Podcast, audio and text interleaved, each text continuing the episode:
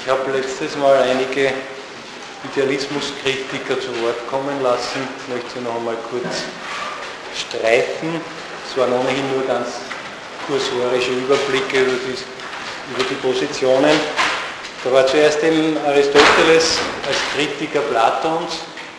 Aristoteles hat ihm gesehen, dass der Geist für sich allein, das Denken für sich allein kein absolutes Prinzip sein kann und hat daher ein Gegenprinzip aufgeboten, woran der Geist seine Wirklichkeit haben kann oder woran das Geistige insgesamt seine Wirklichkeit haben kann, nämlich die Materie. Und das Geistige an der Materie wäre eben dann die Form. Und damit kommen wir aber aus diesem Himmel, aus dem platonischen Ideenhimmel und dem absoluten als Selbstdenken des Denkens zurück in die empirische Welt. Denn die geformte Materie, das sind die einzelnen Gegenstände in der Sinnlichkeit. Und die sind natürlich veränderlich und vergänglich. Also auf diesen Boden kommen wir jetzt durch Aristoteles wieder herunter. Und er meint eben, hier ergibt sich das Seiende zuerst einmal, dass Gegenstände geformt sind. Ja, dann haben wir äh, erste Substanzen, individuelle Einheiten, von denen dann das Denken Verschiedenes aussagen kann. Und von diesen Einheiten her, von diesen äh, empirisch erfassbaren Gegebenheiten. Her baut Aristoteles dann seinen Kosmos auf. In teleologischer Hierarchie, je nach Vollkommenheit und nach der Art, wie sich diese Vollkommenheit verwirklichen kann, also vom Anorganischen über die Pflanzen, die Tiere, die Menschen, dann über die Erde hinaus zu den Himmelskörpern und letztlich zum unbewegten Beweger, der als reiner Geist den Kosmos nur mehr schaut wir haben gesehen, das Problem an dieser ganzen Systematik ist, dass es keine Vermittlung zwischen Materie und Geistigem gibt. Aristoteles setzt das einfach nur faktisch an. Die Materie ist geformt. Für ihn ist die Materie für sich allein nicht, sondern wenn, dann ist sie immer schon geformt. Aber was wir geformt erkennen können, erkennen wir an der Form. Also letztlich ist dann doch alles geformt und wir wissen aber nicht, wie die Form an die Materie überhaupt herankommt und umgekehrt. Ne? Das wird einfach aufgegriffen. Und daher müsste es eigentlich über die ganze Position hinaus noch ein Prinzip geben, das diese Vermittlung herstellt. Ne? Das war die eine Kritik. Die andere war die, dass dieses andere des Geistes, das Aristoteles hier aufzubieten versucht, die Materie selbst, wenn sie von aller Form jetzt abgetrennt wird, beziehungsweise wenn sie wirklich außerhalb der Form noch etwas sein soll, dass sie dann in die völlige Unbestimmtheit fällt. Ja, es bleibt nichts mehr über. Die erste Materie ist formlos. Also bleibt eigentlich nichts anderes des Denkens übrig, sondern nur ein unbestimmter Gedanke, der letztlich wieder selbst das Denken sein müsste. Das war also die Position von Aristoteles äh, in ihrer äh, Begrenztheit zugleich auch wieder. Sie sehen, da kommt aus dem aus dem Denken nicht, nicht hinaus damit, ne, sondern es führt wieder ins Denken hinein. Als nächstes habe ich dann gegenübergestellt äh, äh, Kant mit seinem Anspruch, dass das Denken erst von außen einen Inhalt bekommen muss. Ne, diese transzendentale Affektion, das Ich an sich soll affiziert werden durch Dinge an sich. Das ist als solches ein Modell im Denken. Ne, diese Affektion ist Gedanke. Aber sie sollte ihre empirische Bestätigung bekommen durch ein bestimmtes Erkenntnisvermögen, das wir immer schon haben, nämlich die Sinnlichkeit. Und daher baut Kant die Sinnlichkeit auf zu einem Gegenerkenntnisvermögen in Bezug auf das Denken. Es ist eine andere, eine andere Art von Erkenntnis, eine völlig andere. Es ist die passive Seite, die offen ist für die, für die äh, Affektion durch die Dinge an sich. Ne? Und die Art, wie es das aufnimmt, ist eben rein passiv und daher ist hier noch nichts verbunden. Es ist alles nur vereinzelt vorhanden, ein Chaos der Einzeldaten. Ne? Aber weil die Sinnlichkeit schon zum Subjekt selbst gehört, darum wird im Bewusstsein dieser Einzeldaten sofort die Synthesis hergestellt. Und wenn wir überhaupt etwas bewusst haben, was uns da gegeben ist, dann ist es schon verbunden weil das Bewusstsein selber die Einheit ist ne, und das in sich aufnimmt. Und dann wird eben dieses unmittelbar Verbundene, in der Einbildungskraft Verbundene, noch weiter durch Verstand äh, verarbeitet und dann führt dann noch zu weiteren Reflexionen über das empirische Erkennen hinaus. Aber ich bin da gar nicht genauer darauf eingegangen. Wesentlich ist eben nur, dass hier äh, die Sinnlichkeit als solche das Tor nach außen sein soll, zu einem Sein, das außerhalb des Denkens liegt. Ja? Und da haben wir gesehen, äh, dass Kant hier zu kurz greift mit seiner Bestimmung der Sinnlichkeit. Ja? Wir haben gesehen, dass die Sinnlichkeit selbst nur ein Gedanke ist, dass diese Zerstreutheit des Einzelnen ein Begriff ist, des Gegensatzes zum Allgemeinen und zum Verbundenen, aus dem dann eben die Verbindung heraus abstrahiert wird. Also die, die Sinnlichkeit als solche, so wie Kant sie schildert, in der Funktion bloße Passivität zu sein und der Inhalt dieser Sinnlichkeit, das bloße Chaos der Einzeltaten, sind weder unmittelbar erlebbar, noch sind sie denkbar. Weil im Denken immer schon die Verbindung da ist. Und wenn wir es dann denken, dann ist es nur ein Konstrukt des Denkens selbst. Also die Sinnlichkeit ist nicht ein Tor nach außen übers Denken hinaus, sondern sie ist selbst ein Gedanke und wird also in dieses andere Denken einer Affektion von außen nur hineingedacht. Wir bleiben, wir bleiben genauso wieder nur im Raum der Reflexion. Der andere ganz empirisch ausgerichtete Versuch äh, war der von Feuerbach und Marx. Ne? Die die Alternative zu den idealistischen Systemen, oder der ganze große Idealismus ist da vor, vorhergegangen, der deutsche Idealismus, die Alternative dazu ist die empirische Existenz der einzelnen Gegenstände.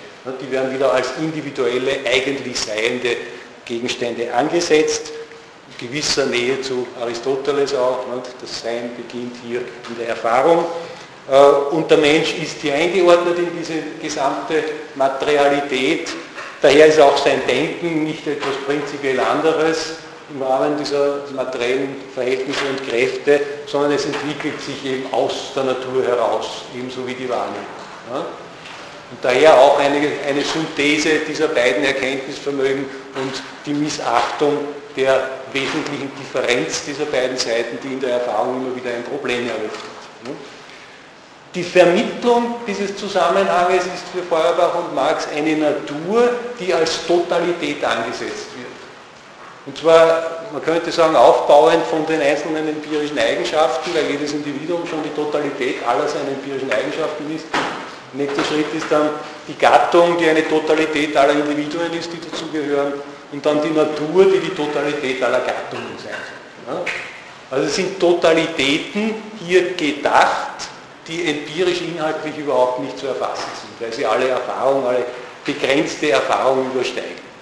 Also eine, eine Vollkommenheit, eine äh, Universalität, die im Erfahrungsraum nirgendwo zu finden ist. Und damit zeigt sich schon, dass diese Vermittlung selber wieder bloß ein Gedanke ist und nicht ein Sein der Natur, das vorausgesetzt ist, sondern nur ein unbestimmter Begriff vergleichbar mit dem Ens Realissimum, ne, mit diesem Gottesbegriff aus der Tradition.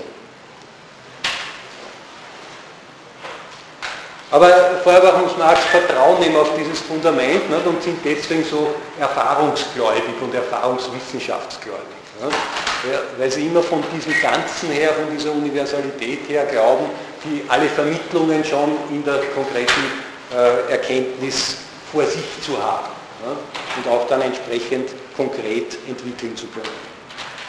Aber was hier nicht zu finden ist in diesem Gesamtraum, ist wieder ein wirklich anderes des Denkens. Ja? Etwas, woran das Denken erst seine eigene Unbestimmtheit konkretisieren könnte, weil das Ganze sich ja wieder in einem reflexiven Raum und in reflexiven Zusammenhängen abspielt.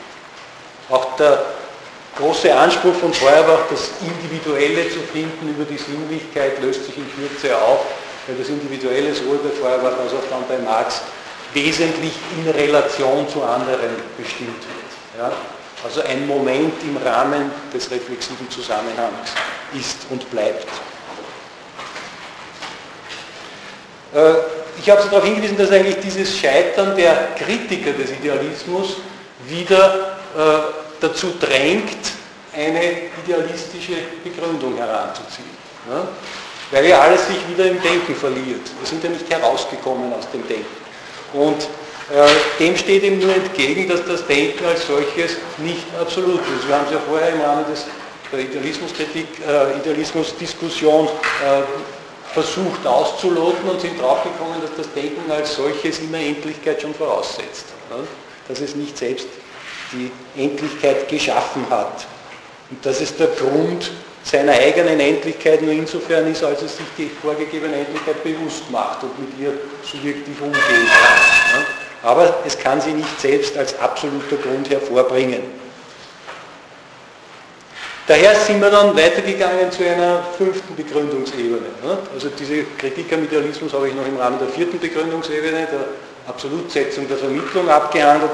Die fünfte Begründungsebene war der Wille. Und wir sind dann eben zurückgegangen zum Ausgangspunkt der Frage nach dem Absoluten, nämlich zur Praxis, zur menschlichen Praxis.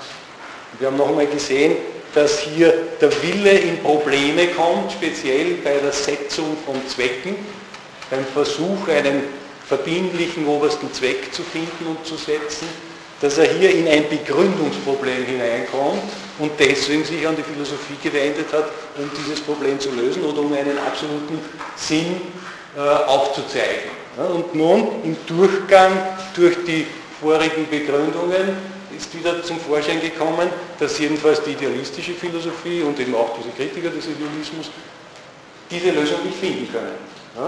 Dass sie daran scheitern, dass sie bestenfalls zum Denken selber vordringen und dieses Denken aber wieder angewiesen ist auf Endlichkeit und gar nicht anders äh, existieren kann.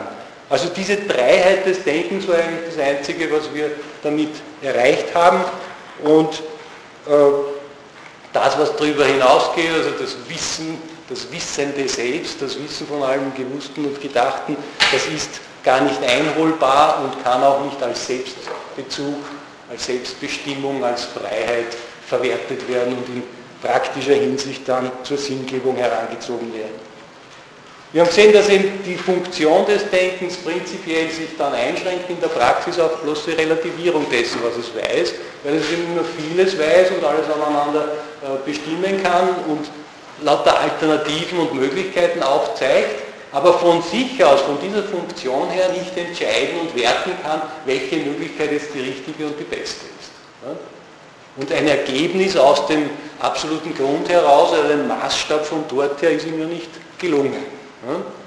Daher haben wir gesehen, dreht sich wieder die, äh, das Verhältnis zwischen Willen und, äh, und Denken oder Reflexion, denn nun muss der Wille äh, einspringen und die Zwecke einfach setzen. Ja? Er muss die Reflexion abbrechen, überwinden, darüber hinaussteigen und scheint damit eben auch übers Denken selbst hinauszukommen. Und da war dann die Frage, wohin? Führt dieser Wille, wenn er übers Denken hinausgeht. Ja, wenn er in jeder Handlung eigentlich schon übers Denken hinausschreitet, weil es ja keinen absoluten Grund gibt, von dem her er erst äh, seine Entscheidung gewinnen könnte. Wir sind dann eben mit Max Stirner äh, in die Richtung der Individualität gekommen. Und zwar der Individualität als die entscheidende Instanz in uns selbst. Ja, der Wille entscheidet über alles, was in der Reflexion auftreten kann, sowohl die bestimmte konkrete empirische Situation des eigenen Körpers, ne, des eigenen reflexiven äh, äh, Organismus, aber auf der anderen Seite auch über alles, was im Denken allgemein aufscheint. Ne, über beide diese Ebenen entscheidet der Wille, weil die Reflexion natürlich diese beiden Seiten aneinander und im, im Rahmen dieser beiden Seiten wieder vieles aneinander relativiert. Also der Wille entscheidet darüber äh, und ist das eigentlich Individuelle, das über alle diese gewussten Ebenen hinaus äh, ragt und von dort her äh, seine Zwecke setzt und sich von keinem vorgegebenen Inhalt, auch wenn er sich normativ geben sollte, zwingen lässt, ihn zum eigenen Zweck zu machen.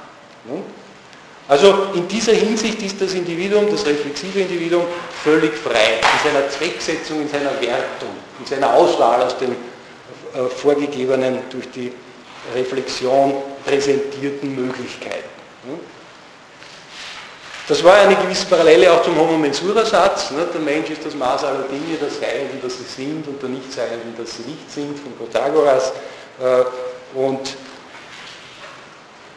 den hat Platon ein bisschen abgewertet mit seiner bloß theoretischen äh, Interpretation dessen. Also da könnte man aber sehr sinnvoll praktisch heranziehen. In diesem Punkt ist der Mensch frei, er kann äh, delegieren, welche Position, welche Wertung, welches positive oder negative Urteil er über bestimmte äh, für ihn vor, äh, vorliegende Faktizität äh, abgibt. Und wir haben gesehen, dass äh, Stirner eben diese Überlegenheit des Willens über alle Inhalte, die vorgegeben sind, etwas missverständlich den Egoismus meint. Ja? Aber er meint damit eben diese Individualität des Ich, die entscheidend vorausgesetzt ist. Das, äh, das, Problem, das damit verbunden war, war genau diese Vorausgesetztheit und Entgegengesetztheit. Wir haben äh, das Individuum oder dieses Ich, dieses entscheidende Ich jetzt bestimmt weder als Körper mit seinen jeweils gegebenen sinnlichen Inhalten, noch als äh, gedachte allgemeine Vorstellungen oder Gedanken, ne? noch auch als die Reflexion, die all das weiß, also aus diesem Gesamtraum des Wissenden und des Gewussten, sondern immer noch drüber. Also in einer unmittelbaren Differenz zum gesamten reflexiven Raum. Denn diese vorausgesetzt ist schlechthin bloße Einmaligkeit, Unsagbarkeit, Unbegreiflichkeit. Ne, von sprachlich und denkend nicht eingeholt werden. Und damit äh, ergibt sich natürlich eine so nicht zu bewältigende Problematik, weil der Wille natürlich bezogen sein muss auf die Inhalte, über die entscheiden soll. Ja, da muss also mit der Reflexion in Zusammenhang stehen. Und umgekehrt die Reflexion natürlich auch mit dem Willen, dass er sonst gar nicht überleben kann. Bei äh, Stirn ist es aber so, dass beides auseinanderfällt. Ne? Es schließt sich gegenseitig aus. Das eine ist nicht das andere. Und daher äh, kommt er auch zu keiner positiven Bestimmung dieses Individuums, sondern es ist das Nichts. Ne? Er hat sein Sach auf nichts gestellt.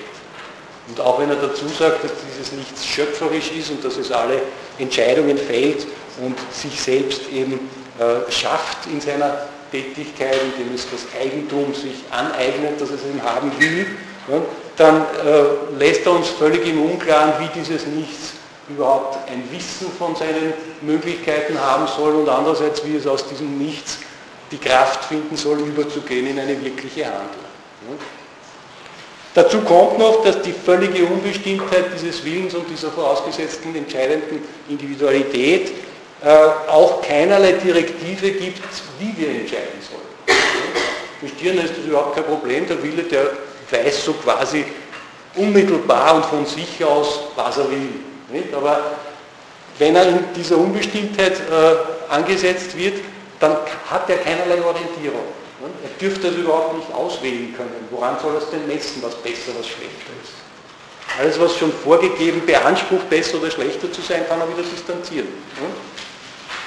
Also dürfte er überhaupt nicht entscheiden, äh, müsste völlig ratlos und, und äh, orientierungslos sein. Ne? Genauso wie das Denken selbst. Also so gesehen fällt auch dieser Willensbegriff wieder zurück in das Denken. Bleibt nur übrig, dass das Denken offensichtlich eine Relativierungskraft, aber keine Entscheidungskraft hat. Ne? Und dass wir doch faktisch immer entschieden haben. Also müsste irgendetwas noch da sein, was diese Entscheidung tragen und leisten kann. Bleibt aber bei Stirner völlig unbestimmt und äh, auch das Verhältnis von Reflexion und Wille bleibt völlig unbestimmt, sodass man auch immer noch ansetzen könnte, irgendwo im Denken äh, wird es auch eine Entscheidungskraft geben, ne, möglicherweise. Also das ist äh, nicht geklärt von Stirner her. Gut, das war unsere Thematik letztes Mal. Ich gehe jetzt weiter noch einen Schritt zu Nietzsche, der meines Erachtens ja äh, Anregungen von Stirner übernommen hat. Ne? Aber nicht nur natürlich. Also auch bei Nietzsche haben wir den Willen als über dem Denken stehend. Das ist eine Parallele zu Stirner und eine Anknüpfung. Und auch über der Sinnlichkeit, über allem. Er ist also überhaupt aller Erkenntnis, diesem gesamten Raum, wie auch bei Stirner, ne? unmittelbar leibliches äh, Erleben und äh, empirische äh, Bezogenheit auf Gegenstände außer uns und die ganze Allgemeinheit der Reflexion. Ne? Alles das ist noch äh, das Beziehungsthema des Willens, zu dem er noch Stellung nehmen kann. Ne? Aber bei Nietzsche ist es insofern gleich ganz anders, als der Wille nicht unbestimmt ist. Also es ist nicht diese unfassbare Einzigkeit und Einmaligkeit, die Stirner hier voraussetzt, sondern der Wille ist prinzipiell ein Streben nach Macht. Ja? Er will nie nur das, was er gerade hat, sondern will immer darüber hinaus. Ja? Wille zur Macht. Und dieser Wille zur Macht ist für Nietzsche aber jetzt nicht eine menschliche Fähigkeit, eine ganz bestimmte menschliche Fähigkeit, ne, im Rahmen des Subjekts, das wir jetzt über Körperreflexion aufgebaut haben bis zum Willen, sondern dieser Wille ist für ihn ein universales Prinzip, das sich überall vorfindet. Alle empirischen Fakten und Ereignisse und auch alle Erkenntnisse, äh, alles was sich zwischen Menschen abspielt, ne, das alles ist nichts als ein Kampfgeschehen von Willen zur Macht. Und nicht nur ein Kampfgeschehen, zugleich interpretiert Nietzsche auch als Interpretationsgeschehen. Interpretation und willentlicher Kampf sind für ihn ein einziges, das fließt in sich zusammen. Ja? Interpretation ist schon eine Deutung aus einem Interesse heraus. Die ist nie ganz neutral. Und das alles ist also Wille zur Macht, der kein einheitliches Prinzip ist in dem Sinn, so ein allgemeines Prinzip, sondern der aufgeteilt ist auf lauter individuelle Kraftzentren. Und diese Kraftzentren kämpfen ununterbrochen gegeneinander ja, und überwältigen sich auch gegenseitig und bilden äh, zusammengesetzte äh, Einheiten, größere Organisationen, in denen eben das eine herrscht und das andere beherrscht wird. Ja? Aber dieser Kampf wogt ununterbrochen. Sein Widerstreit zwischen über- und untergeordneten Kraftzentren, aber auch nebengeordneten Kraftzentren. Ja? Aber sie sind nie fix einmal, äh, ein für alle Mal so und so aufgestellt, sondern die ändern dauernd ihre Position, weil sie ja dauernd im Kampf liegen. Also die, die äh, Übermacht und Untermacht, die kann sich dauernd verschieben. Das ist überhaupt nicht fixierbar. Und daher ist für Nietzsche auch so, dass diese Kraftzentren selber dauernd veränderlich sind. Ja? sind nichts Fixes. Also die Wirklichkeit insgesamt ist so gesehen ein ununterbrochener Veränderungsprozess. Es bleibt nichts gleich. Es ist alles im Werden. Und in diesen Prozess hinein interpretieren wir dann gewisse Beharrlichkeiten. Ja? Sowohl durch die Sinnlichkeit, die zum großen Teil aber schon eher die Bewegung darstellt, Veränderung darstellt, als auch und besonders durch das Denken. Wir legen bzw. wir lügen in diese Veränderung irgendwelche Beharrlichkeiten hinein, sei es von Substanzen oder sei es von Kräften, sei es von logischen Zusammenhängen oder sonst irgendetwas. Ja? Auf dieser äh, Basis hat Nietzsche sich bemüht, jetzt eine ganz spezifische Ethik herauszuarbeiten. Der Mensch oder die Menschen werden eingeteilt je nach der Stärke ihres Willens. Die Starken und die Schwachen. Das ist der zentrale Unterschied bei ihm. Die Stärke ist aber, das wird oft übersehen, nicht bloß ein Versuch, andere zu übertrumpfen und zu unterwerfen, sondern sie ist immer auch gegen sich selbst gewendet. Ja? Also die Herrschaft zielt nicht auf anderes allein, sondern es ist immer auch eine Selbstbeherrschung. Ja? Die Starken beherrschen sich in erster Linie einmal selbst und von dort her dominieren sie dann über anderes. Es ist, nicht bloß dieses äußerliche Ansammeln von immer mehr Macht. Ne? Ja? Also.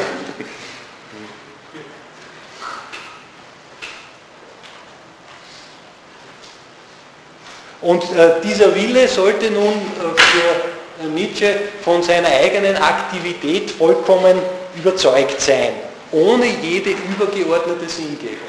Ja, der Wille, so wie wir bei Stirner gesehen haben, ich habe meinen Sach auf nichts gestellt, ich brauche nichts drüber, ja, der Wille ist selbst das Oberste, so ist es auch bei Nietzsche. es gibt keine übergeordnete Sinngebung mehr. Es gibt nur diesen Kampf der Willen zur Macht. Und äh, dazu stellt er dann eine Art Prüfstein auf, nämlich diese Lehre von der ewigen Wiederkunft des Gleichen. Ja? Die interpretiert er zwar an manchen Stellen auch äh, naturwissenschaftlich, aber das äh, ist nur in Notizen, die er nicht veröffentlicht hat, in den Texten, die er veröffentlicht hat, argumentiert er so nicht. Sondern es ist ein Prüfstein dafür, äh, ob der Wille wirklich vollkommen von seiner Entscheidung überzeugt ist, wenn er nämlich im Lauf einer ewigen Zeitfolge immer wieder dasselbe entschieden haben wird oder schon entschieden hat. Ne? Weil sich alles wiederholt. Ja? Also äh, naturwissenschaftlich argumentiert, eine Welt von endlich vielen äh, Bestandteilen in einer unendlich langen Zeit muss irgendwann einmal auf dieselbe Position zurückkommen. Ja? Wenn es nämlich keine Freiheit gibt, sondern dass ein notwendiger Prozess ist. Ja? Dann muss sich irgendwann einmal dasselbe wiederholen und daher kommt dann auch wieder das, dieselbe Folge draus. Ja? Also so gesehen ist das natürlich angreifbar, man kann nicht unbedingt die, die Welt als äh, endliche Anzahl von, von einzelnen Zentren auffassen. Aber es ist vor allem ein Prüfstein für den Willen, ne, ob er das aushält. Den Gedanken, dass er immer wieder in Ewigkeit diese Entscheidung treffen wird und immer schon getroffen hat. Ne, ob er das aushält oder dann wirklich noch von seiner Entscheidung überzeugt ist. Und äh, der Mensch bejaht nach Nietzsche dann aber nicht nur diesen eigenen Willen, sondern mit dem eigenen Willen, der im Gesamten äh, eingeordnet ist, auch die Welt insgesamt. Ja? Und wenn noch so großer Ekel besteht, auch die Existenz der Schwachen, ja? des äh, abgewirtschafteten Willens. Das muss auch noch akzeptiert werden, weil es in das Ganze hineingehört. Ja? Die Schwachen die sich eben äh, stützen auf irgendwelche wehleidigen moralischen Lehren, so wie zum Beispiel das Christentum, ne, gegen das Nietzsche sehr, sehr scharf äh, polemisiert. Und die verbünden sich dann eben, diese Schwachen, um gegen die Starken irgendwie mit moralischen Grundsätzen vorzugehen. Ne, und, äh, aus dem, alles eigentlich nur aus dem Ressentiment heraus, dass sie selber nicht so stark sind. Aber es ist dann auch nichts anderes wieder als eine äh, Reaktion auf den Willen zur Macht. Das ist halt der Weg der Schwachen, wie sie den Willen zur Macht folgen. Der Wille zur Macht steht also für äh, Nietzsche unverrückbar fest, dass der Wille nichts anderes anstrebt als diese Macht. Und damit will er eben daran festhalten, dass der Wille über der Reflexion steht. Die Macht ist unverrückbar, das Einzige von dort her interpretiert er alles. Es ist alles darauf zurückzuführen. Also das Denken kann keinerlei verbindliche Argumentation oder äh, irgendeinen Zweifel gegenüber dem Willen zur Macht vorbringen. Denn wenn es das tut, dann ist das selbst wieder schon eine Folge aus dem Willen zur Macht, der dahinter steht. Also wie bei den Schwachen, die dann so äh, abweichend argumentieren und vielleicht die die äh, Dominanz von Starken moralisch diskreditieren.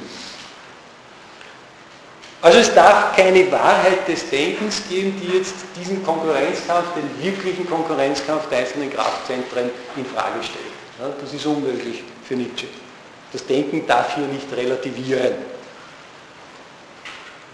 Äh, es gibt also keine Denkwahrheit, denn alle Denkwahrheit hat über sich den Willen zur Macht und von dort her wird dann argumentiert und äh, geschlussfolgert.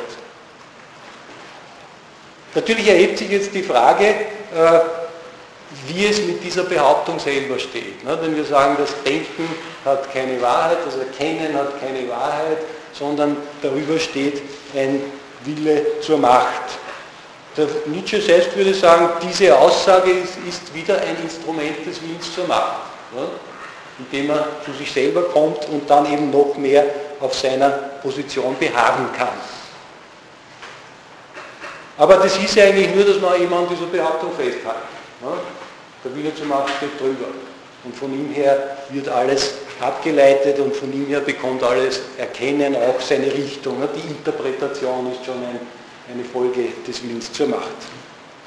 Äh, und wenn das nicht weiter begründet wird, dann könnte man sagen, ja gut, diese Feststellung, diese Behauptung ist willkürlich, ist nicht gerechtfertigt, äh, ist, wenn sie willkürlich ist, dann doch wieder durch den Willen gesetzt. Also so könnte man meinen, bestätigt sich hinterrücks dann doch auch wieder der Wille zur Macht als das Prinzip. Äh, aber das ist nur bedingt gültig, dass hier der Wille zur Macht nämlich vorausgesetzt wird. Wie wir gesehen haben, ist es schon richtig, dass in, in der Praxis eine entscheidende Instanz noch auftreten muss, weil das Denken selber eben relativiert. Ja? Und insofern können wir auf einen Willen nicht verzichten, der darüber hinausgeht.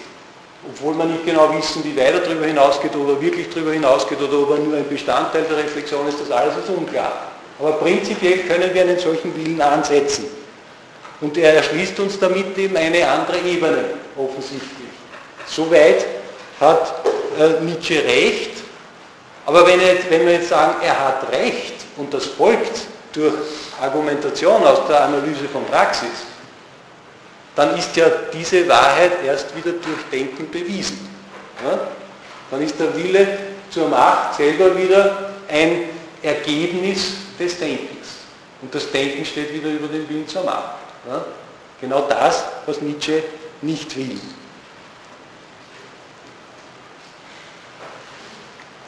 Aber äh, das Denken ist natürlich in der Lage, sich selbst seine Grenzen zu setzen und drauf zu kommen, dass es dieses oder jenes nicht kann. Es kann im Wissen, dass ein Wille oder eine Entscheidungskraft noch vorhanden sein muss.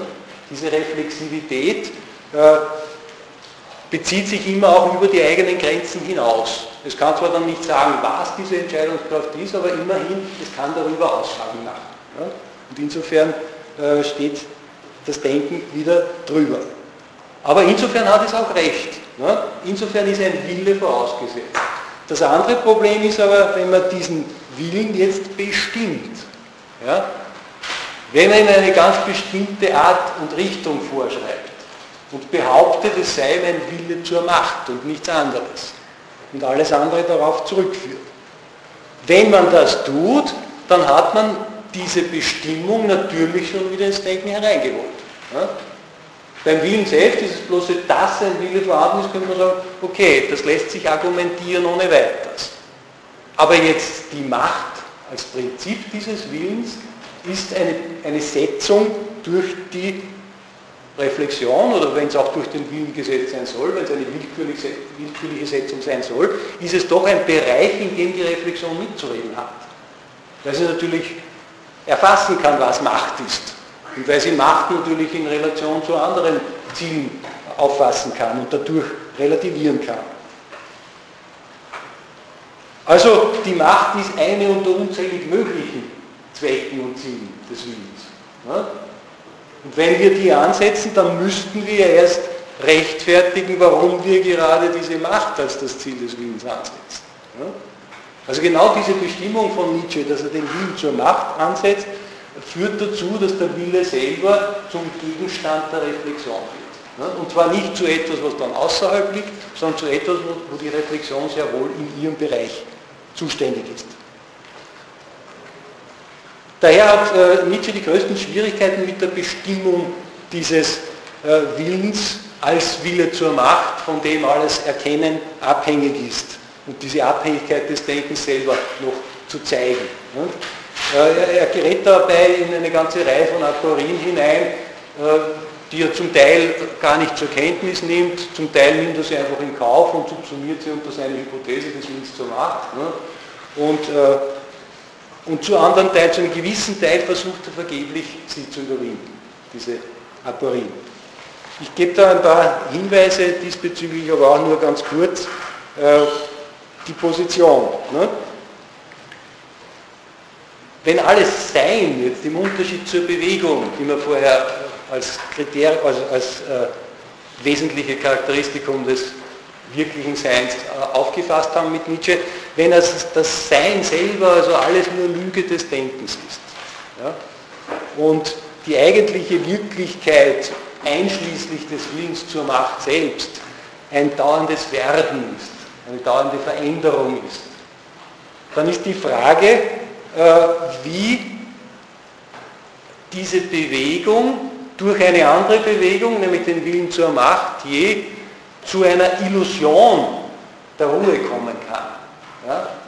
Also wie aus lauter Bewegung jetzt auch nur der Schein von Beharrung auftreten kann. Wie es in einem jeden Begriff und in, jedem, in jeder äh, Vorstellung des reflexiven Denkens aber der Fall ist. Ja? Da ist immer etwas Allgemeines da, das die Bewegung, die Veränderung überbrückt und zumindest für eine bestimmte Dauer in sich einschließt und ein Beharren hervorbringt. Also wie kann die Bewegung selber jetzt durch Bewegung als Ruhe interpretiert werden? Das lässt sich nicht einsehen. Oder wie kann es überhaupt zu solchen Vorstellungen und Begriffen kommen? Wie kann es zu sprachlichen Zusammenfassungen des vielen, des Veränderlichen kommen? Und wie sind in einer solchen bloßen Veränderung, in einem solchen Chaos von, von Veränderlichkeiten dann überhaupt Kraftzentren möglich, die einander bekämpfen? Ja? Das sind ja auch Einheiten, die irgendwie eine Beständigkeit haben müssten. Ja?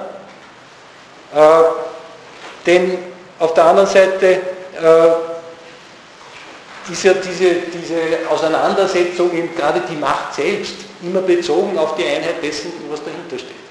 Es ist ja meine Macht und auch meine Selbstbeherrschung oder die Einheit eines bestimmt, einer bestimmten Substanz, wenn man sie so nennen will, was aber Nietzsche völlig ablehnt. Also einerseits braucht er durch seine Interpretation der Wirklichkeit diese Grundlagen, irgendetwas Beharrendes, auf der anderen Seite weigert er sich überhaupt irgendeinen Träger des Willens zur Macht anzusetzen. Weil ja alles in Bewegung ist. Ja? Es gibt nichts Fixes. Zwischen diesen Positionen schwankt er hin und her. Also er spricht dann immer wieder von, auch von Individuen, dann schreibt er wieder Verschiedenes wie Subjekt und Substanz unter Anführungszeichen oder äh, lässt sie überhaupt oder kritisiert überhaupt, dass es es gibt. Auf der anderen Seite muss er mit jeder Schilderung irgendeines empirischen Vorgangs oder eines gesellschaftlichen Vorgangs diese Begriffe wieder mit hereinnehmen. Ja? Sei es explizit oder implizit. Also hier gerät äh, Nietzsche in eine völlig ausweglose Situation. Prinzipiell können wir sagen, ist es eine unmittelbare Differenz von Ruhe und Bewegung. Ja? Eins schließt das andere aus, Sie erinnern sich an Platon der das ja als allgemeinste Ideen angesetzt hat oder sehr allgemeine Ideen, äh, die die Endlichkeit charakterisieren sollen. Aber, wie Platon sagt, sie sind unmischbar und sie müssen trotzdem zusammen sein. Wie soll das funktionieren? Auch bei Nietzsche müssen sie faktisch zusammen sein, denn sonst kann er überhaupt keine Aussagen machen und keine empirische Erkenntnis haben. Aber er zeigt überhaupt nicht, wie die je zusammen sein können. Und die Extremposition, die dahinter steht, dass alles nur Werden ist, die ist als solche völlig unhaltbar. Ja? Dann löst sich überhaupt alles auf und wir könnten nicht ein einziges Wort sagen ja, und überhaupt keine bestimmten Inhalte erkennen. Also hier Probleme über Probleme, die Nietzsche so an den Rand schiebt, ja, die er gar nicht wirklich angeht und zu lösen versucht. Was er selber immer wieder versucht und womit er selbst am meisten ringt, ist das Problem, äh, wie die Aussage, äh, dass Argumente und Überlegungen äh, einer Theorie, dass, dass diese Argumente und Überlegungen nie die Wahrheit sein können, wie diese Aussage selber zustande kommt. Und dass, dass sie deswegen nicht die Wahrheit sein können, weil Wille zur Macht dahinter steht und weil alles perspektivisch ist. Ja, immer aus der Sicht eines bestimmten Interesses, einer bestimmten Kraftkonzentration. Also auf der einen Seite haben wir hier für die Aussage, dass es keine Wahrheit geben darf, den Wahrheitsanspruch. Ja, diese Aussage selber soll wahr sein. Auf der anderen Seite haben wir die Aussage, dass alles bloß perspektivisch ist. Ja, und diese Aussage selber ist eine allgemeine Sicht über alle Perspektiven hinaus. Ja? Wenn wirklich alles nur perspektivisch wäre, dann könnte man diese Aussage gar nicht machen. weil die Ebene der, des Überblicks über die Perspektiven gar nicht gegeben wäre. Also die, die Ansprüche, die in dieser Aussage mit drinnen sind, stehen im Widerspruch zu ihren Inhalten. Es kann also überhaupt keine theoretische Wahrheit sein, die ist so nicht haltbar.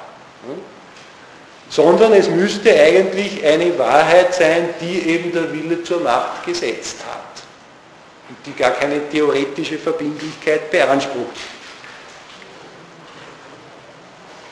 Aber das ist wieder nur dann äh, eine richtige Konsequenz, wenn es eben diesen Willen zur Macht gibt.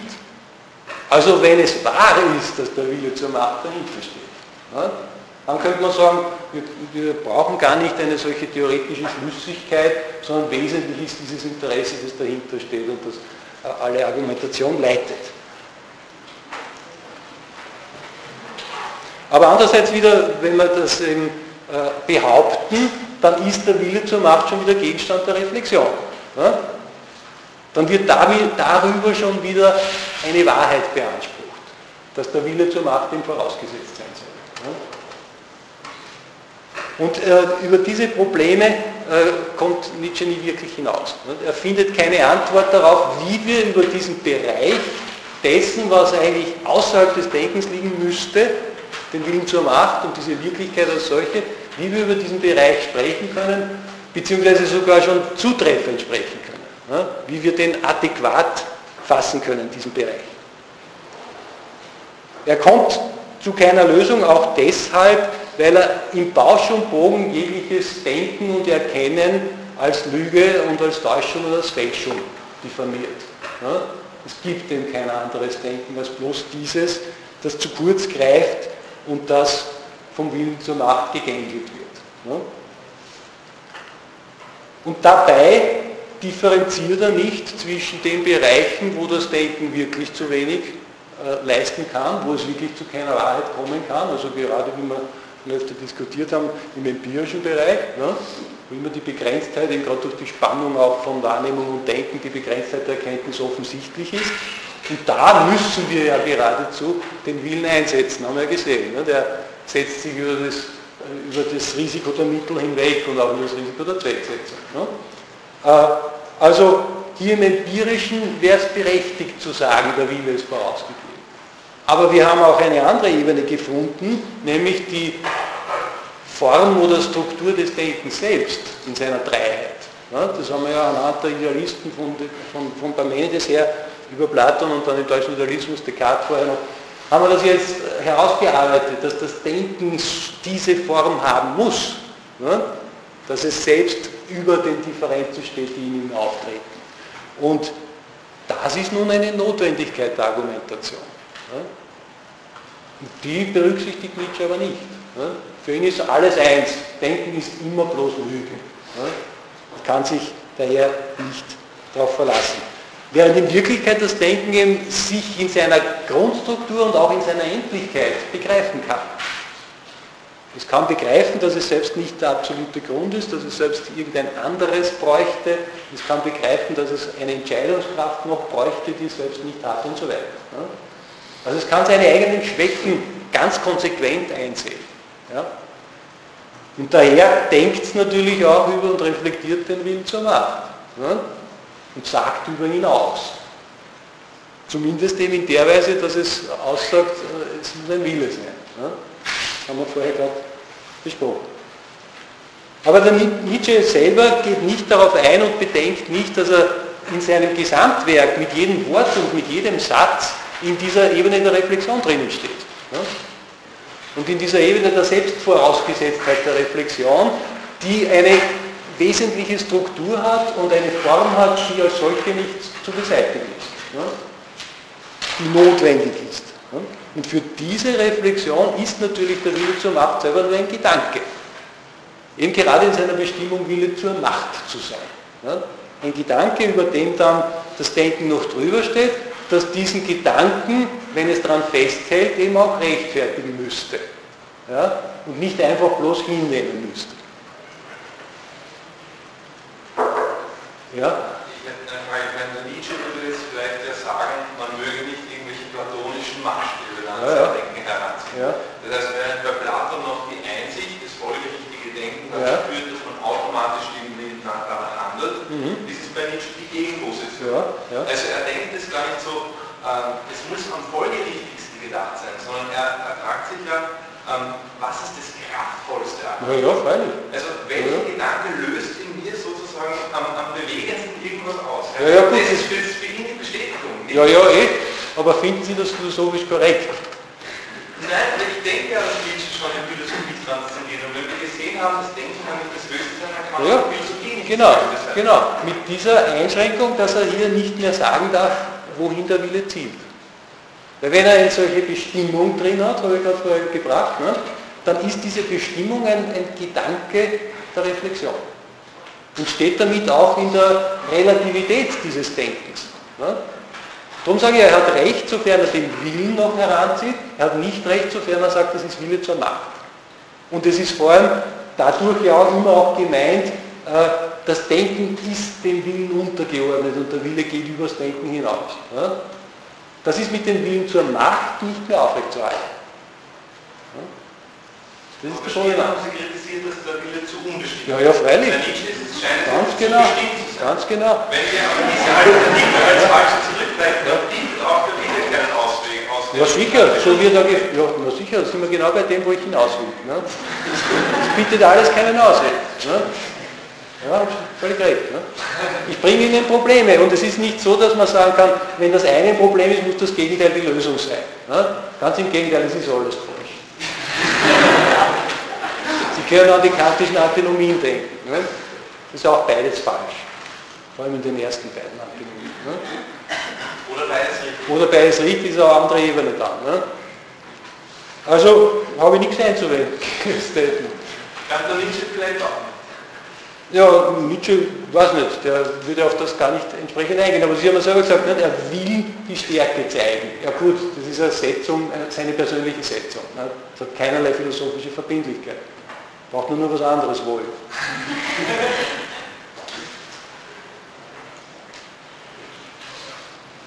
ja, also Wille, äh, äh, Nietzsche versucht dann noch die Wahrheit eben auch über den Willen selber, also das zugrunde liegende ist, äh, so aufzufassen, wie das, was der Wille eben setzt.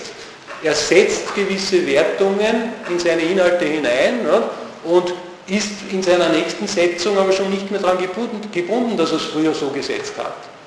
Er kann also das, was er einmal bestimmt hat, sofort auch wieder ändern. Ne. Das, was vorgegeben ist, kann den Willen nie zwingen und daher auch nicht einmal das, was er selber gesetzt hat. Ne. Er bleibt immer darüber hinaus und äh, kann jederzeit wechseln. Und so könnte man jetzt von Nietzsche her sagen, müssten wir auch die Wahrheit auffassen. Ja? Die Wahrheit wird jeweils gesetzt durch den Willen. Und wenn es dem Willen nicht mehr passt, dann wird sie immer anders gesetzt. Ja? Aber das Problem ist, dass in dieser Argumentation äh, selbst wieder der Wille als solcher nicht in Zweifel gezogen wird, sondern oben drüber steht. Ja? Und es geht ja um die Wahrheit dieses Willens, ob das richtig ist dass hier der Wille zur Macht vorausgesetzt ist. Ne? Und da können wir uns jetzt nicht berufen auf die bloßen Setzungen des Willens. Die sind natürlich willkürlich und unverbindlich. Ne? Aber der Wille selber wird gerade dadurch wieder bestätigt, dass er vorausgesetzte Wahrheit ist. Ne? Und wie soll man jetzt über diese Vorausgesetztheit noch aussagen? Das ist das, wo, wo äh, Nietzsche nicht damit zurande kommt. Hm?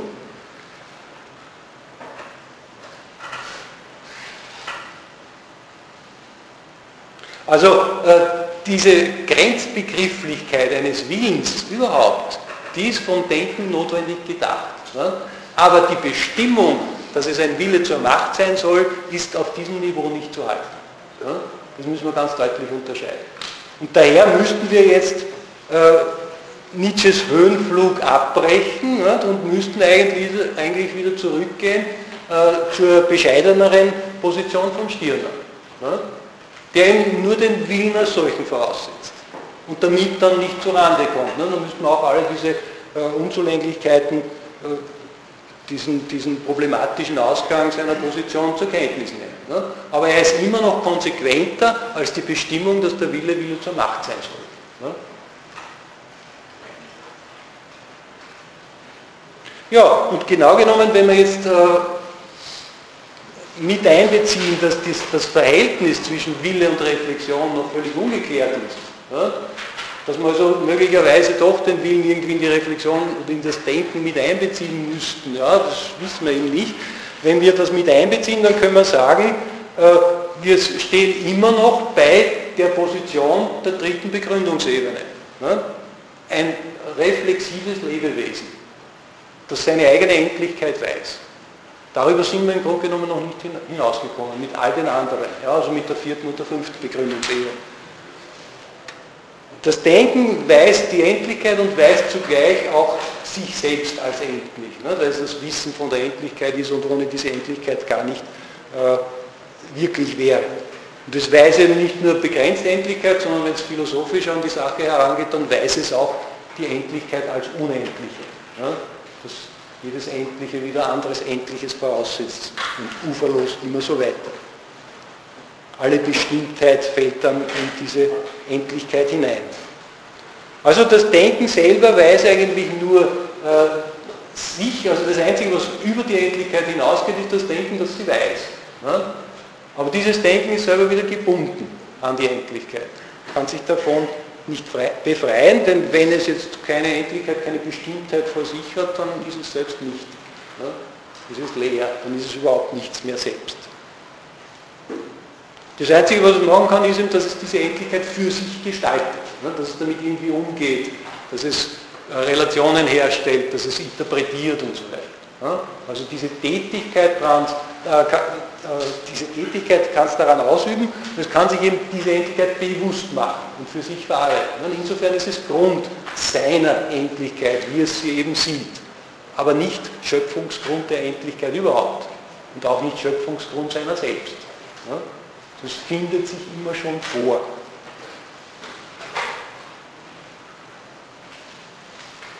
Daher können wir jetzt zur nächsten Begründungsebene weitergehen.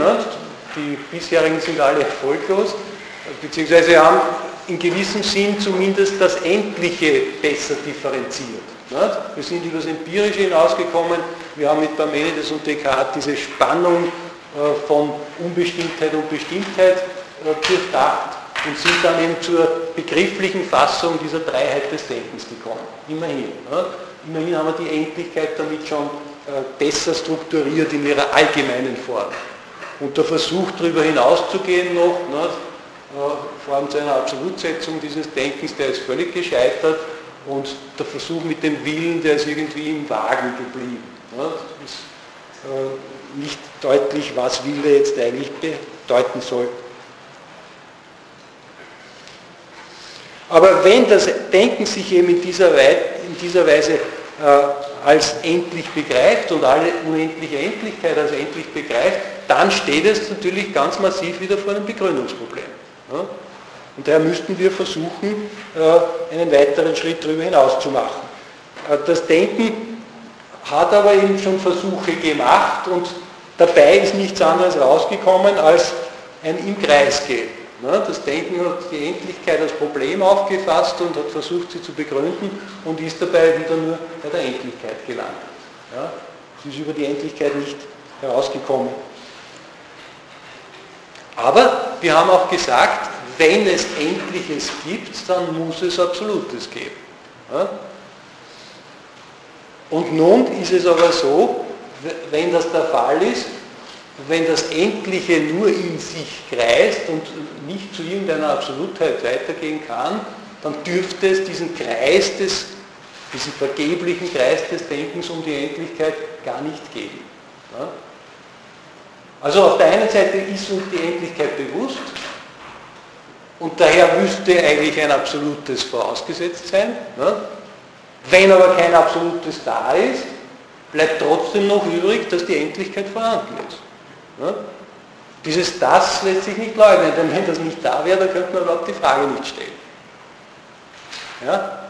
Also, äh, das Denken selbst in seinem Wissen von der Endlichkeit und die Endlichkeit als solche ist einfach faktisch vorhanden. Obwohl uns kein absoluter Grund zugänglich ist oder wir keinen finden, ne? wir keinen haben. Dieses Das als solches ist vorhanden, die Endlichkeit ist. Damit sind wir bei der sechsten Begründungsebene, nämlich das Sein bei Heidegger. Ja? Martin Heidegger, sein Seinsbegriff. Wir können sagen, das Endliche ist, auch ohne Lösung des Begründungsproblems. Ja? Es ist einfach vorhanden. Ein absoluter Grund ist ausständig, äh, aber das Endliche ist und es ist nicht nur, sondern wir können es auch wissen, dass es ist. Es ist einfach faktisch vorhanden.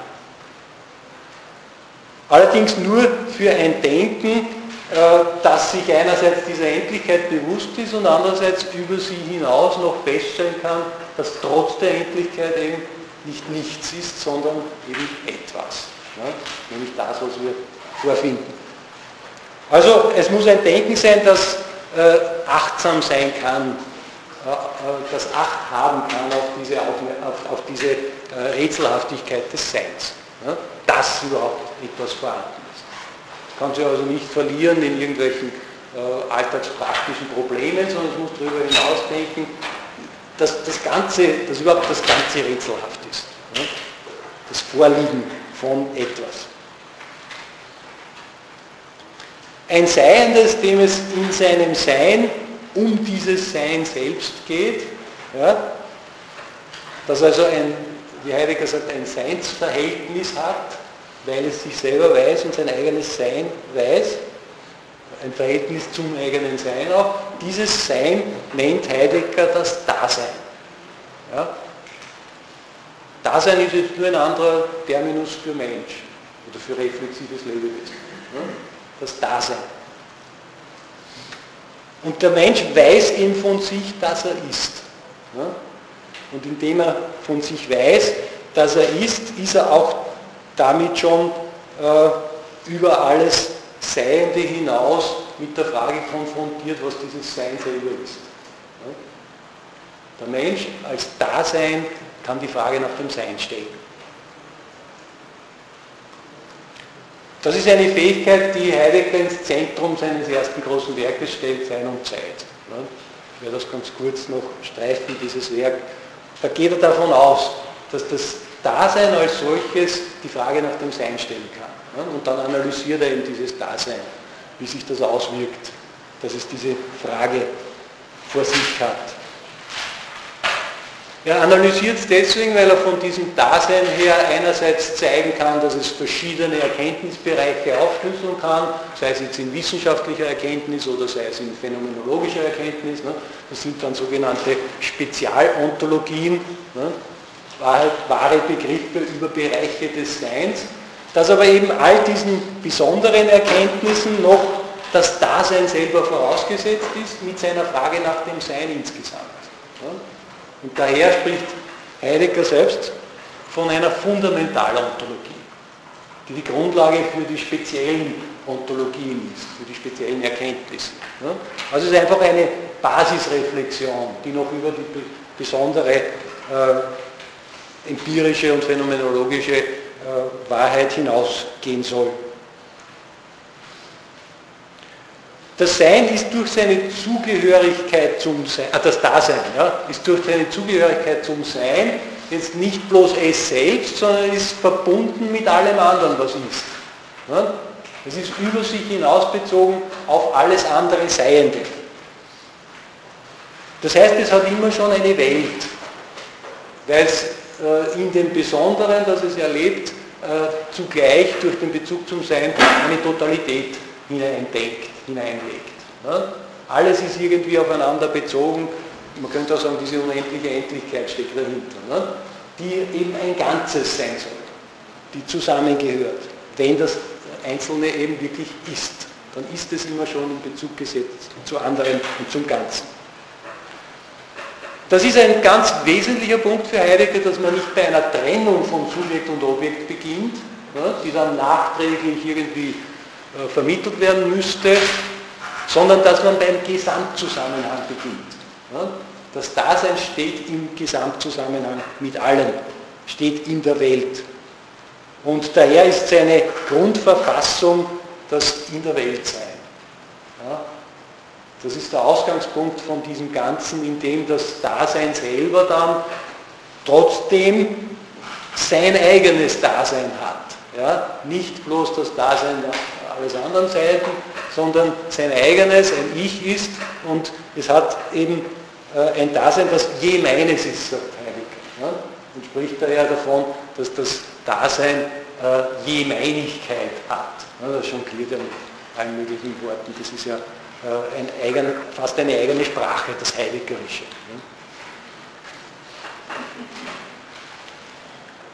Also der, der, Selbstbezug dieses Ich, dieses Daseins, äh, ist Bezug zum Sein und zugleich Bezug zu allem Sein. Und das heißt aber auch, dass das Dasein nicht nur in Bezug zu allem Seienden besteht, sondern immer über das Seiende auch hinausgehalten ist. Ja? Weil das Sein insgesamt in all diesem Seienden da ist, nicht? dass es ist. Das ist ja eben gerade diese Rätselhaftigkeit, dass überhaupt alles ist. Und äh, dieses Hinausgehaltensein nennt Heidegger dann die Existenz. Ja?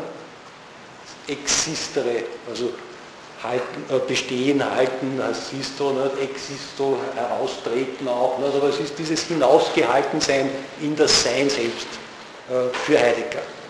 Und die Bestimmungen, die er daher dem Dasein gibt, sind keine theoretischen Kategorien einer philosophischen Anthropologie, sondern das sind für ihn eben Existenzialien. Ja? Weil sie auf die Existenz bezogen sind, auf ein Dasein, das die Frage nach dem Sein stellen kann, das daher immer über alles Seiende zugleich hinausreicht. Und das in dieser Weise auch wirklich existiert oder lebt.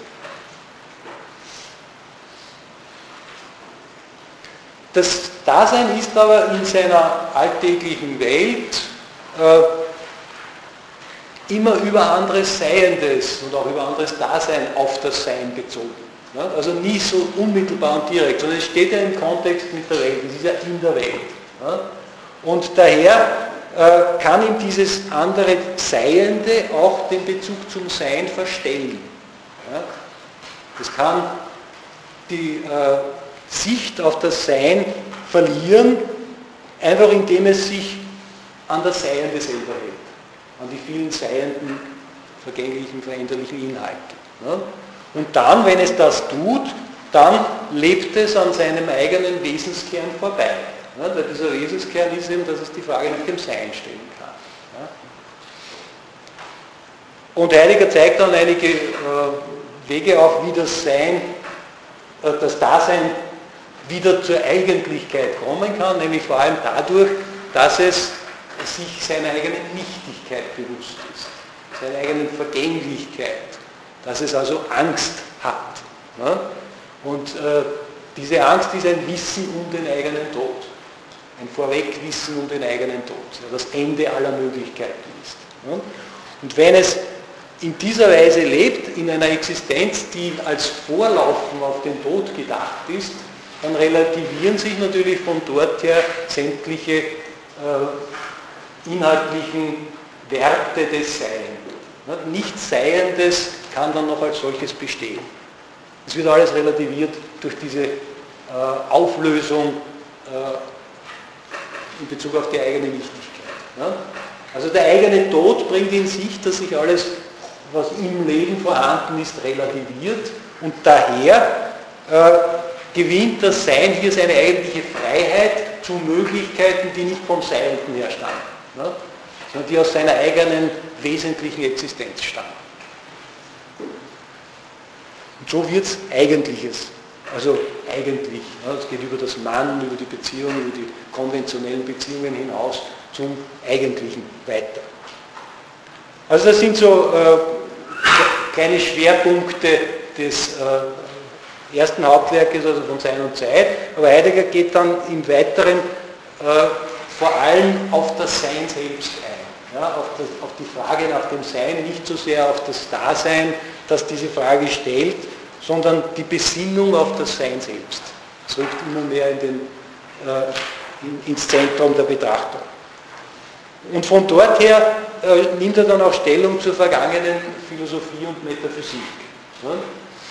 Für ihn äh, zeichnet sich die Philosophie von Platon bis Nietzsche aus durch Seinsvergessenheit. Ja? Dass sie genau auf dieses Sein, das wir jetzt kurz angegeben haben, nicht achtet. Ja? Die Metaphysik fragt zwar nach dem Sein des Seienden, aber sie nimmt nach Heidegger diesen Unterschied nicht ernst. Sie beachtet nicht, dass das Sein was anderes ist als das Seiende und bleibt daher bei allen ihren Versuchen immer im Seienden stecken. Ja? Sie kommt nicht wirklich drüber hinaus und fragt auch nicht drüber hinaus. Äh, er äh, schätzt den, den vorsokratischen Parmenides noch viel höher ein als Platon in der Hinsicht. Nur überhaupt äh, sagen kann, hier gibt es eine, eine Reihung, eine Wertung, was er ja dann später auch wieder völlig ablehnt. Ne? Aber immerhin, er meint, bei Parmenides mit seinem Das ist das Sein noch in Sicht geblieben. Ne? Das Sein, das eigentlich die Wesensgrundlage für alles Seiende ist. Äh, bei Platon und Aristoteles ist dieses Sein dann schon zu geistigen Einheiten geworden. Also zu Ideen oder irgendwelchen Formen im Kosmos. Und das alles ist für Heidegger schon Seiendes. Das ist nicht mehr das Sein selber. Das Das ist noch adäquat dem Sein, aber es dann zu Ideen zu machen oder zu sonst irgendwelchen Kategorien, das ist ein Rückfall ins Sein, in Bestimmungen in inhaltliche Vorstellungen. Und daher Seinsvergessenheit. Die tritt schon eben bei Platon und Aristoteles ein. Äh, Im Christentum dann und in der Philosophie, die sich daran knüpft, sieht er vor allem, dass hier mit dem Weltengrund, mit dem Schöpfergott ein höchstes Seiendes angesetzt wird. Das ist selbst wieder eine Bestimmung, die nicht im bloßen Das des Seienden bleibt, nicht, sondern darüber hinaus eine Begrenzung anpeilt. In der neuzeitlichen Metaphysik äh, meint er, ist das Sein zu einem allgemeinen Begriff geworden, ne, woraus dann Ontologie betrieben wird. Ne, ein allgemeiner Begriff bloß, der nicht dieses rätselhafte, das überhaupt etwas ist, zum Gegenstand hat. Und andererseits auch hier wieder die, der Rückgriff auf das höchste Seiende. Ne, so dass er sagt, das ist einerseits Ontologie, andererseits Theologie und insgesamt dann Ontotheologie. Und das beschäftigt sich immer nur mit Seiende und nie wirklich mit dem Sein selbst. Bei Kant sieht er vor allem das Problem, dass hier eine Subjekt-Objekt-Differenz erst nachträglich überwunden wird mit der Konstitution der Gegenstände durch das transzendentale Subjekt und bei Hegel meint er, wird überhaupt die Subjektivität absolut gesetzt. Bei Nietzsche äh, sieht er die Subjektivität als Wille zum Willen und ist der Ansicht, dass dieser Wille sich überhaupt total mit seinem Streben nach Macht auf das Seiende konzentriert und überhaupt nur eine Herrschaftsbestrebung ist. Also Sie sehen, alle diese Gestalten sind seinsvergessen.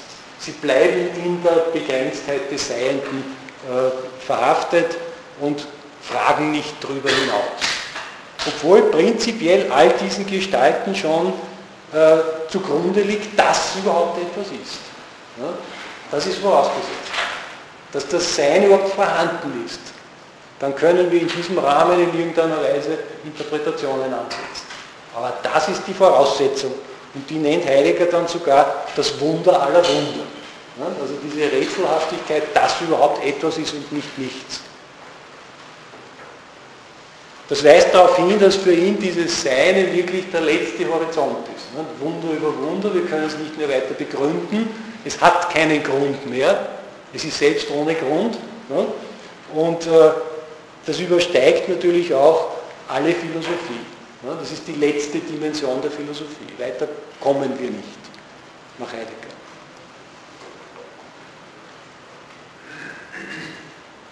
Äh, zu dem Grundbegriff, den Heidegger zwar einerseits auf Sein anwendet, muss man andererseits sagen, dass es nicht äh, die übliche Art von Begründung ist. Es ist nicht etwas der Welt vorausgesetztes, das dadurch ja auch wieder in den Unterschied eines Seiten zum anderen käme.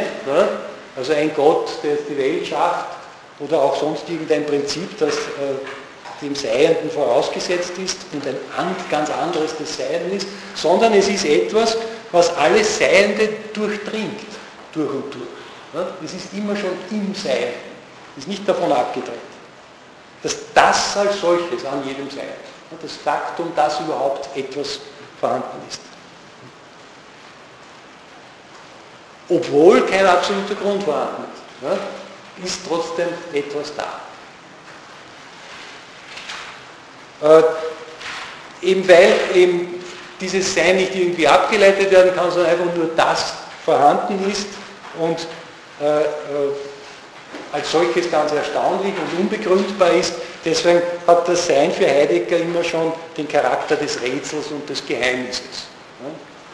Es eröffnet sich nicht einfach so, dass wir es fassen, sondern es bleibt immer irgendwie unbegriffen.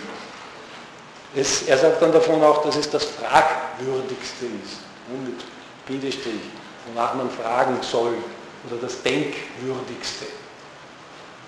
Aber eben nicht im Sinne eines äh, verborgenen Gottes, eines Deus absconditus oder auch nicht im Sinne eines sonstigen Absoluten. Ganz im Gegenteil. Heidegger weigert sich, die Frage nach einem Absoluten zu stellen. Ja? Und der beharrt darauf, dass das Sein selbst zur Endlichkeit gehört. Ja? Das Sein ist ja im Seienden vorhanden. Ja? Also es gehört wesentlich zur Endlichkeit. Es ist das Wesen alles Seienden oder wie er immer wieder sagt, es west an im Seienden. Es ist drin anwesend. Ja? Und nur vom Seienden her kann man es dann erschließen. Ja, kann man draufkommen, dass es eben was anderes ist als das Seiende. Aber man muss auf das Seiende selbst bezogen sein, damit man auf diesen Gedanken kommen kann. Und dieses Sein ist eben dann nur äh, erkennbar oder fassbar, erschließbar, äh, bedenkbar durch ein Denken, das auch wirklich darauf achtet. Ja, das imstande ist, dieses Sein zu vernehmen. Ja, und so interpretiert er auch den Terminus Vernunft.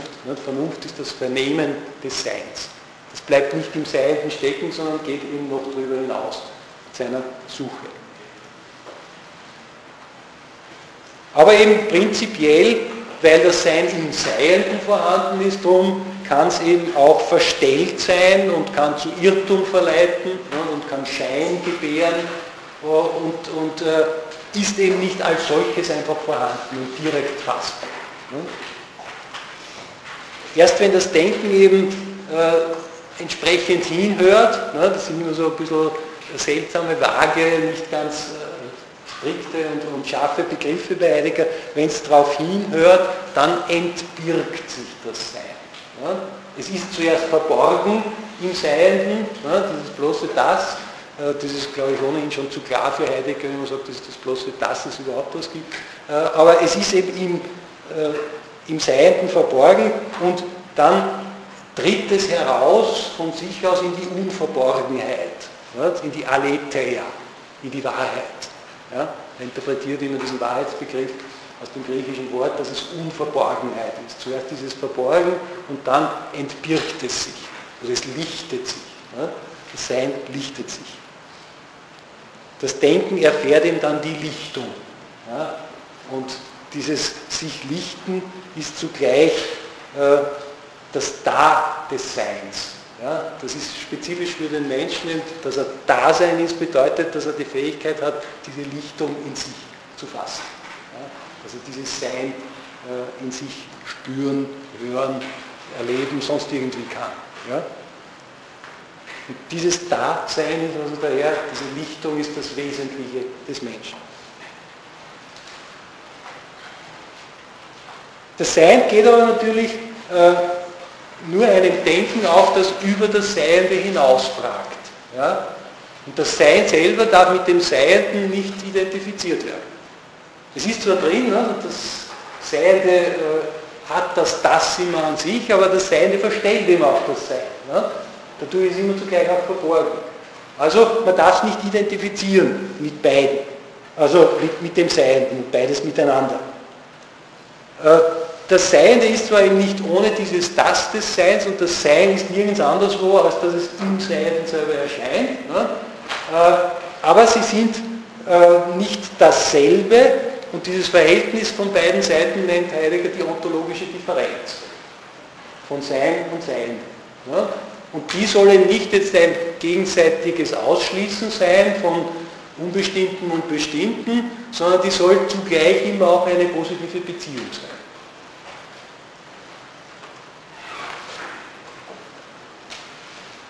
Also dieses Sein äh, gibt dem Seienden sein Das, das überhaupt vorhanden ist, es gibt ihm auch sein, seine Wahrheit, dass es gerade dieses und jenes ist. Ja? Äh, aber andererseits äh, bekundet es sich am Seienden auch dadurch, dass es nichtet. Ja? Dass es nämlich an der Hinfälligkeit des Seienden deutlich wird. Das Sein geht zugrunde. Ja? Und daran wird das Sein deutlich. Das Sein im Unterschied zum Seienden ist eben das Nichts. Ja? Weil es eben nicht das Seiende als solches ist, sondern eben was darüber hinausreichendes. Und das Nichts als der eigentliche durchdringende Grund alles Seienden ist das Sein. Ja? Also das Sein selber verbirgt sich unter diesem Schleier des Nichts. Das Nichts ist der Schleier des Seins. Heidegger der andere. Und die entsprechende Stellung des Denkens zum Sein ist daher, weil hier nie bloß das Sein direkt vorhanden ist, sondern immer zugleich verborgen ist, äh, äh, diese Stellung zum sich dauernd entziehenden Sein ist für Heidegger die Frage. Wir können es also nicht ein für alle Mal fassen, bestimmen, sondern wir fragen ununterbrochen danach. Es bleibt immer fragwürdig. Und Heidegger hat hier eine ganze Fülle von Metaphern für diese Art des Denkens, das jetzt vermittelt zwischen dem Sein selber und dem Seienden, ne, indem es selber ein Seiendes ist, das sich weiß. Ne. Äh, er ist überhaupt ein Denker, der sehr viel mit, mit Worten, mit Sprachspielen, mit Bildern philosophiert. Ne. Ich, ich, nenne Ihnen jetzt noch ein paar, Sie haben es eh schon gesehen, ne? ich habe schon einiges genannt, was sehr bildlich ist, ja. metaphorisch ausgedrückt ist. Ne? Äh, zum Beispiel die Sprache. Ne? Äh, das Sein eröffnet sich dem Denken in der Sprache. Ne? Also in dieser Allgemeinheit, dieser Universalität, die auf alles gerichtet sein kann. In der Sprache wird, wird diese Allgemeinheit des Seins deutlich. Ne? Äh, und daher nennt Heidegger die Sprache auch das Haus des Seins es wohnt darin. Ne? Aber andererseits äh, kann man es auch nicht einsperren drin. Ne? Das geht immer darüber hinaus, es kann nie ganz zur Sprache gebracht werden. Ne? Das mündet dann immer wieder auch in, in Schweigen. Wir können es eben nicht fassen. Es entzieht sich immer wieder. Es ist immer nur lichtend und zugleich verbergend vorhanden. Ne? Es ist immer beides zusammen. Und das Denken kommt zu diesem Sein dann nach Heidegger durch einen Sprung. Ja? Es springt über sich selbst hinaus, über seinen Bezug zum Seienden hinaus, ins Dunkle, sagt er dann auch. Ja? Also in etwas, was eben nicht ohne weiteres erkennbar ist, in einen Grund, der aber fernab liegt von allen traditionellen Begründungsverhältnissen, fernab von sonstiger Begründung. Ja? Und deshalb ist dieser Grund für Heidegger ein Abgrund. Ja? Das Denken springt in den Abgrund hinein. Ja, das muss ja über das ganze Seiende hinaus zu diesem Sein selber kommen. Das ist wieder die Differenz zwischen Sein und Seienden das Wesentliche. Ne? Aber andererseits verliert es sich oder verrät es sich damit nicht, das Denken ist kein Selbstverlust, sondern er sagt dann, zugleich ist dieser Absprung gerade die Einkehr zur Zusammengehörigkeit von Sein und Denken. Das Denken ja nichts anderes ist wesentlich als die Frage nach dem Sein zu stellen. Da ist es genau, wenn es diesen Absprung tut, in den Abgrund springt, ist es eigentlich wesentlich bei sich selbst. Genau das ist seine Bestimmung, das zu tun. Und das, dies, überhaupt dieser Zusammenhang, der da gestiftet wird im Denken, allerdings durch das Sein, das nennt Heidegger auch das Ereignis. Das Sein ereignet sich in unserem Denken. Die Lichtung ist ein anderer Begriff dafür. Also das wäre das Hinhören des Denkens auf diese Unfassbarkeit des Seins. Und die Wahrheit dieses Seins ist immer zugleich Rätsel.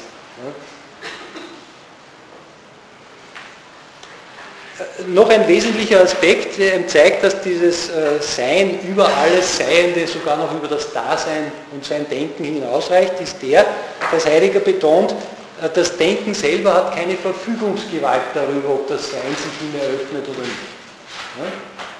Das ist alles Sache des, Denkens, äh, des Seins selbst.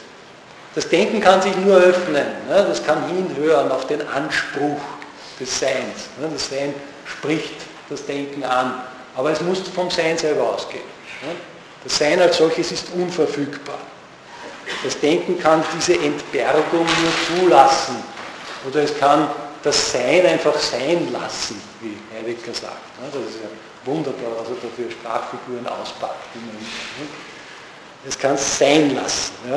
Und deswegen, weil das äh, Denken hier keinerlei Verfügungsgewalt hat, darum ist das Sein für das Denken und für uns, für das Dasein, Geschick. Es schickt sich einfach. Und es wird nicht von uns jetzt äh, äh, angefordert oder, gezwungen oder sonst wie dirigiert, sondern von sich aus schickt es sich. Ohne weiteren Grund. Ne? Wir wissen nicht warum, das ist ein Geschick. Es schickt also dann sowohl das Wie des Seienden, ne, wie das eben gerade äh, vorfindlich ist, als auch die verschiedenen Epochen der Geschichte, die auch aus diesem Geschick heraus verstanden sind. Ne? Dann eben auch die Arten des Zeitgeistes und die verschiedenen Positionen der Philosophie. Das ist alles Geschick des Seins. Sogar die Seinsvergessenheit selber. Also das, was er der äh, Metaphysik vorrechnet, dass das Sein als solches immer verfehlt, das ist jetzt nicht Schuld dieser einzelnen Denker, sondern das ist eben ein Faktum des Seins. Das Sein hat sich so geschickt. Und daher haben die Leute das so aufgefasst. Und hier in diesem Zusammenhang weist eben darauf hin, dass wir keinen Maßstab haben, um jetzt im Rahmen der Metaphysik das eine besser und das andere schlechter zu bewerten. Das ist alles eben vom Sein geschickt und es ist nie die Leistung einer Person, äh, die so und so denkt, sondern diese Grundstellung, die sie einnimmt, ist eben eine äh, Folge dessen, dass das Sein sich in der und der Weise zeigt. Es geht immer vom Sein aus. Und die äh, die Aktivität der Person ist eben eher eine Passivität. Das ist hinhört, das ist sich öffnet.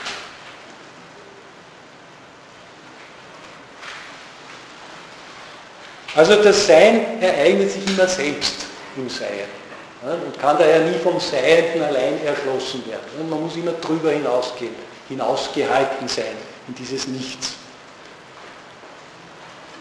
Und dieses Seinsgeschick betrifft jetzt äh, bei Heidegger aber nicht einmal nur das Denken, sondern sogar auch die menschliche Praxis.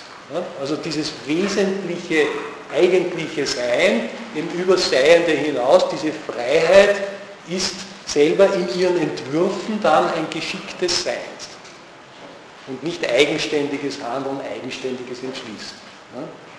Also diese Unbestimmtheit des Willens, die da vorausgesetzt wird, wobei der Heidegger überhaupt nicht genau untersucht, was jetzt Wille, was jetzt Reflexion ist, sondern es ist dieses Wissen von der eigenen Nichtigkeit, aus dem die Freiheit sich dann eröffnet. Ne? Also hier spielt auch wieder in seinen inhaltlichen Entschlüssen das Sein selber hinein. So wie im Denken. Also kurz gesagt, Heidegger zieht mit dem Sein, dem, dem Denken eine deutliche Grenze. Ja? Er meint, hier hätte er etwas gefunden, worüber das, Sein, äh, worüber das Denken selber nicht verfügen kann und aus dem dann eben auch eine Wirklichkeit resultiert, die nicht vom Denken geschaffen ist, ja, sondern die einfach vom Sein vorgegeben ist, auch in ihrer Inhaltlichkeit. Das Denken kann dem dann nur nachdenken oder nachspüren.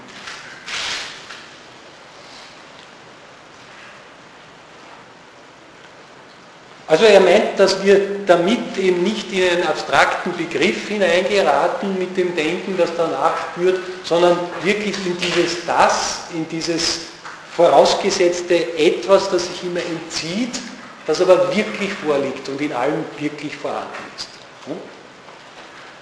Wir wissen von dem aber doch einfach das, nämlich dass es sich entzieht. Das wissen wir schon. Gut, jetzt ist leider die Zeit aus. Ich bringe dann nächstes Mal noch eine kurze Kritik an Heidegger soweit sie sich nicht selber schon zusammenreimen.